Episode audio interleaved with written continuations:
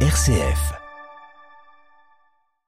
Incertitude sur le sort de milliers de civils dans la ville ukrainienne de Mariupol. Malgré l'instauration d'un cessez-le-feu sur place, les forces russes entravent l'évacuation des personnes toujours assiégées. Nous faisons le point dès le début de ce journal. Ce 1er avril marque pour la Russie son exigence de désormais payer son gaz en roubles pour les pays occidentaux. Les pays européens notamment se préparent à pallier à d'éventuelles pénuries. Dans ce journal, portrait également du président serbe Alexander Vucic à deux jours d'élection qui devrait encore renforcer son pouvoir. Nous parlerons aussi de la Turquie qui veut se débarrasser du procès Rasoji, ce journaliste saoudien assassiné il y a quatre ans. Et puis dans notre dossier, nous retournerons à Malte ce matin où est attendu demain le pape François. Nous reviendrons sur l'héritage paulinien de l'île, l'apôtre des nations qui s'y est échoué en 60 selon les Écritures. Radio Vatican, le journal Olivier Bonnel. Bonjour, l'évacuation de la ville de Mariupol en Ukraine tourne au, bras de fer. 160 000 civils sont toujours pris au piège dans ce port de la mer d'Azov, pilonné depuis des semaines par l'armée russe. La situation humanitaire y est toujours très incertaine sur place, Jean-Charles Puzolu. Oui, c'est à 9h ce matin, 10h à Mariupol que devrait entrer en vigueur une trêve annoncée par Moscou pour consentir l'évacuation des civils. Un couloir humanitaire entre la ville du sud de l'Ukraine, sur les rives de la mer d'Azov, et Zaporozhye, à 200 120 km au nord-ouest. L'opération d'évacuation, selon le communiqué même du ministère russe de la Défense, fait suite à la demande que le président français Emmanuel Macron et le chancelier allemand Olaf Scholz avaient présentée à Vladimir Poutine au cours de leurs entretiens téléphoniques. Une opération humanitaire qui devrait concrètement être conduite conjointement par le HCR, le Haut Commissariat de l'ONU pour les réfugiés, et la Croix-Rouge, mais la situation reste encore très incertaine. Si 45 autobus sont bien arrivés à Mariupol, les autorités ukrainiennes accusent les Russes de ne pas les faire rentrer en ville. Sur les 430 000 habitants que comptait l'agglomération avant la guerre, 160 000 seraient encore bloqués en centre-ville, une ville assiégée, bombardée sans relâche par les forces russes. Depuis le début du conflit, le 24 février, au moins 5 000 personnes auraient péri dans cette ville portuaire, dont 300 dans le seul bombardement du théâtre le 16 mars dernier. Et puis le 13 mars à l'Angélus, le pape François avait évoqué le sort de Mariupol, une ville martyre dans la guerre déchirante qui ravage l'Ukraine, avait-il dit. Merci Jean-Charles Puzolu. La présidente du Parlement européen, Roberta Metsola, doit-elle se rendre à Kiev ce vendredi? Elle serait la première dirigeante d'une institution européenne à se rendre dans la capitale ukrainienne depuis le début de la guerre. Le 15 mars dernier, les premiers ministres polonais, slovènes et tchèques avaient fait le déplacement dans la ville pour témoigner de la solidarité européenne avec le peuple ukrainien. La présidente de la Commission, Ursula von der Leyen, et le président du Conseil, Charles Michel, seront eux en sommet virtuel avec les dirigeants chinois ce vendredi. L'Union européenne qui veut en effet en savoir plus sur l'attitude de la Chine vis-à-vis de la Russie, savoir euh, si elle aide notamment euh, Moscou à contourner les sanctions internationales. Sur le terrain, deux hélicoptères militaires ukrainiens auraient frappé euh, ce matin un dépôt de carburant dans la ville russe de Belgorod après avoir traversé la frontière à basse altitude. L'annonce a été faite sur le réseau Telegram par le gouverneur régional. Vladimir Poutine lui a répété hier ses menaces de ne plus livrer de gaz aux pays qui refuseraient de payer leurs factures en roubles, une manière pour Moscou de contourner les sanctions décrétées par les Occidentaux après l'agression de l'Ukraine. La France et l'Allemagne ont de nouveau hier rejeté cette exigence russe, même si de nombreux gouvernements se veulent rassurants, le scénario d'une rupture des livraisons de gaz pourrait se préciser. À Berlin, Nathalie Versieux.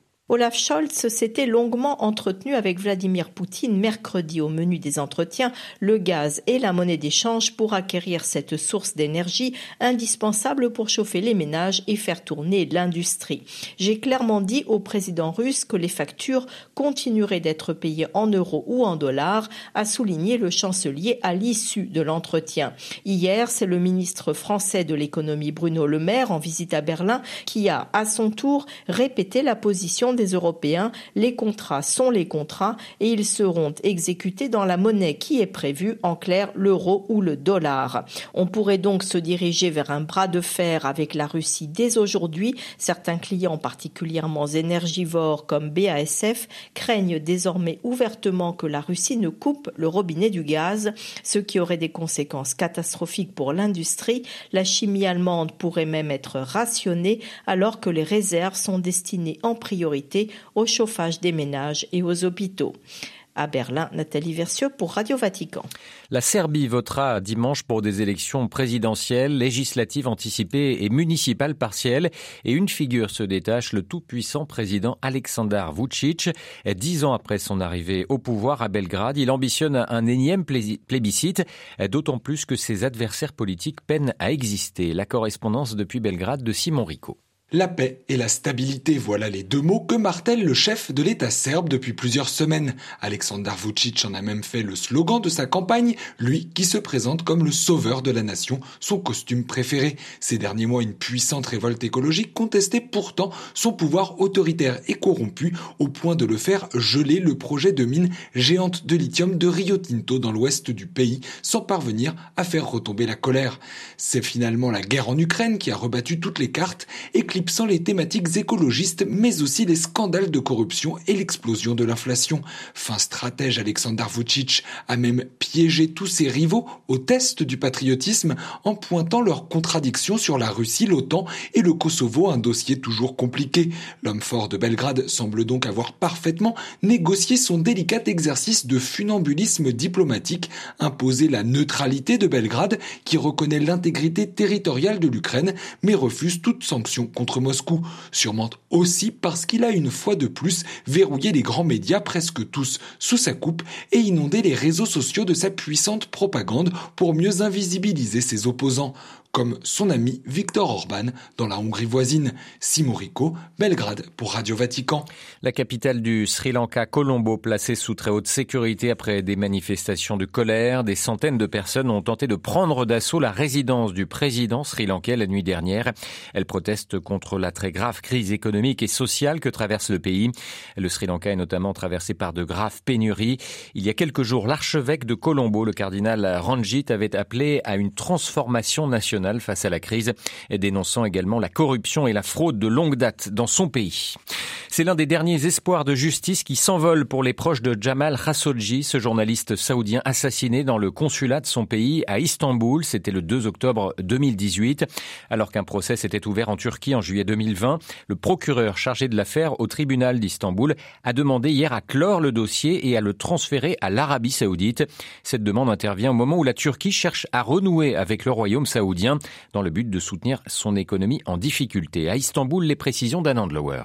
Ce que craignaient depuis des mois les proches de Jamal Khashoggi est en train de se réaliser. La Turquie, qui avait tant fait à l'époque du crime pour mettre le royaume saoudien face à ses responsabilités, pourrait se dessaisir juridiquement de l'affaire et la renvoyer vers Riyad, où un procès expéditif s'est déjà tenu et soldé par l'annulation des peines prononcées. Le procureur d'Istanbul, qui avait réclamé des peines de prison, dont certaines à perpétuité pour 26 Saoudiens, veut désormais clore le dossier. Il estime que l'affaire traîne car les ordres de la Cour ne peuvent être exécutés, les accusés étant des ressortissants étrangers jugés par contumace. Hatice Cengiz, la fiancée turque du journaliste assassiné, a réagi en soulignant que le procureur turc suivait en fait une requête des autorités saoudiennes. Reporters sans frontières dénonce une terrible nouvelle, tandis qu'Agnès Kalamar, ancienne rapporteure spéciale de l'ONU sur les exécutions sommaires, aujourd'hui secrétaire générale d'Amnesty International, accuse la Turquie de trahir Jamal Khashoggi. Le ministère de la Justice peut s'opposer à la demande du procureur d'Istanbul, mais les autorités d'Ankara, qui cherchent à améliorer leurs relations avec Riyad pourrait choisir d'enterrer l'affaire. À Istanbul, en dehors pour Radio Vatican. Au Nicaragua, l'ONU a lancé hier une enquête internationale sur les violations des droits de l'homme dans le pays. À New York, le Conseil des droits de l'homme onusien s'est déclaré gravement préoccupé par la détérioration, la détérioration pardon, de la situation des droits humains au Nicaragua et l'impunité de ses responsables. Daniel Ortega, qui dirige le pays d'une main de fer, ses principaux opposants sont en prison.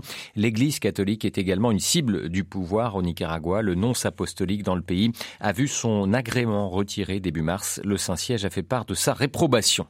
À la veille du départ du pape pour Malte, le cardinal Paroline, le secrétaire d'État du Saint-Siège, revient sur les objectifs de ce voyage apostolique. Une visite axée sur les personnes dans le besoin, le phénomène de migration et sur l'espoir que cesse la guerre en Ukraine, a-t-il exprimé dans un entretien que vous pourrez retrouver sur notre site vaticannews.va. La proclamation de l'évangile est au cœur de la visite pour donner des raisons de vivre et l'espoir dont nous avons tant besoin dans le monde d'aujourd'hui, souligne le cardinal Paroline.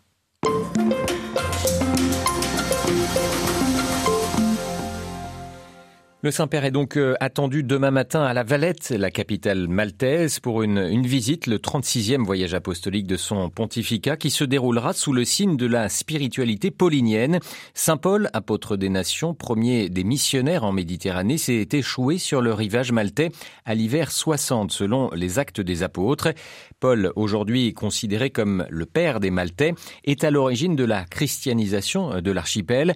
Après son naufrage, il est accueilli avec humanité par les mettant là en relief un modèle d'accueil de l'étranger et d'évangélisation dans les confins.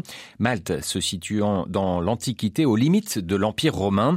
Ce matin, Chantal Régnier, exégète biblique, spécialiste des voyages de Saint Paul, nous décrypte dans notre dossier cette symbolique religieuse du naufrage. C'est quand il est transféré de Césarée à Rome qu'il euh, va essuyer une tempête assez terrible entre la Et, Malte, donc au cours d'une dérive d'à peu près 1000 euh, km. Cet épisode se trouve à la fin, hein, pratiquement, puisque c'est le chapitre 27 et 28.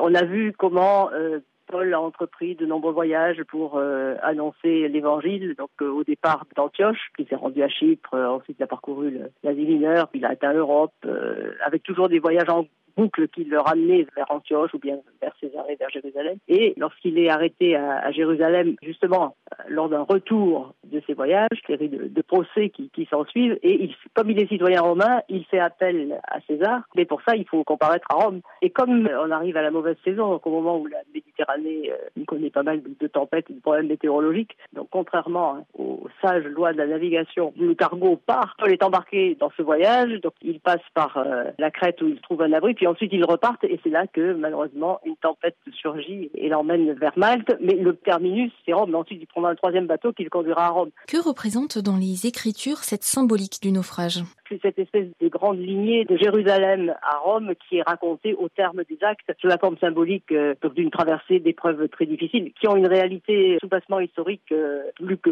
probable puisque cette page des actes est une des pages capitales pour l'histoire de la navigation dans l'Antiquité au 1er siècle. La lecture qu'on peut en faire, c'est assimilable à la montée de Jésus à Jérusalem au moment de sa passion. Paul s'approche de Rome et puis on sait très bien comment l'histoire finira même si les actes se terminent sur la prédication de Paul et non pas sur son martyr. Mais c'est Paul qui, en tant qu'apôtre des nations, va enfin toucher Rome, qui est perçu à cette époque comme le centre du monde, la caput mondis. Dans la stratégie paulinienne, le fait de toucher Rome, ça va permettre à l'évangile de rayonner ensuite partout au, sein de l'Empire. Le passage par Malte, c'est le passage par les confins. Malte, c'est une île éloignée des côtes, une limite. L'apôtre des nations se devait de toucher des limites euh, pour que l'évangile soit annoncé partout. Une fois à Malte, euh, de quelle manière Paul parvient-il à évangéliser l'île?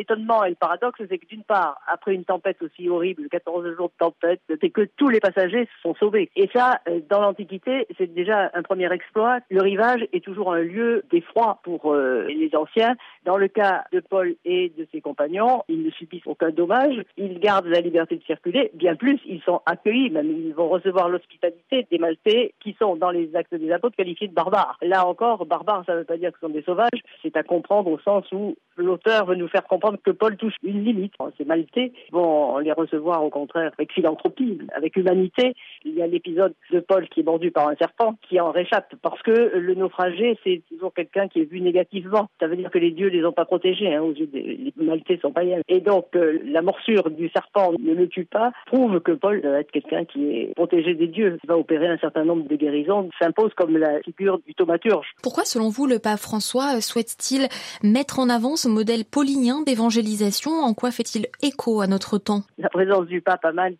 s'inscrit très bien dans les, pas de Saint Paul, au sens où il y a le côté de toucher une limite, de ne pas se contenter de rester dans l'église, dans les murs. En même temps, il y a le côté de la philanthropie, hein, le fait que ces barbares qui n'en étaient pas hein, accueillent l'étranger, ces naufragés, donc qui sont plutôt qui sont bannis des dieux. Hein. Il les accueille avec philanthropie. Là, on peut penser qu'il y a un signe très fort. Il y a aussi l'aspect des guérisons que Paul va opérer, peut-être le côté du salut, c'est-à-dire dans le récit des actes, on voit bien comment tous les hommes qui étaient embarqués sur le bateau sont sauvés. Il y a aussi cette notion de salut qui est pour tout homme, quelle que soit son origine, sa religion. Cette symbolisation peut nous servir aussi à relire le voyage du pape dans cette perspective. On va l'interroger par Delphine Allaire, l'exégète biblique Chantal Régnier, spécialiste des voyages de Saint-Paul, était ce matin l'invité de Radio Vatican. Un voyage apostolique à Malte que vous pourrez suivre à partir de demain avec notre envoyé spécial sur place sur vaticannews.va.